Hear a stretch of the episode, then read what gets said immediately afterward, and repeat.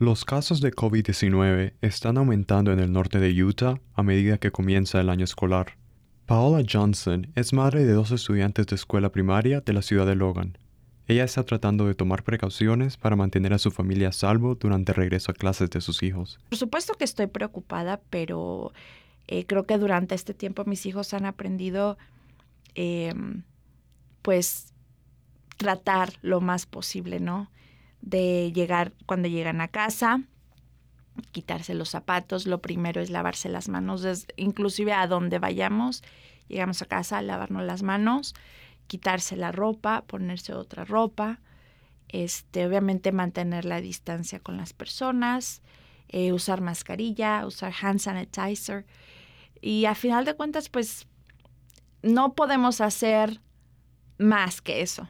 Pero para mí, yo creo que la importancia o la salud mental de mis hijos eh, también eh, juega un rol importante. Melanie Ponce es maestra en la escuela secundaria Mount Logan y dice que usará una mascarilla con la esperanza de animar a sus estudiantes a usarla también. Creo que los padres se preocuparán por eso, pero creo que en resumen, el niño se sentirá lo suficientemente seguro como para usarlo cuando mire a su alrededor y casi nadie más lo esté. Creo que ahí es donde entra el problema más importante. Todos los niños pueden usarlos y habrá maestros que los usen, pero no estoy segura de que haya suficientes estudiantes con mascarilla para que los niños se sientan seguros al hacerlo, porque a esta edad nadie quiere sobresalir entre los demás estudiantes.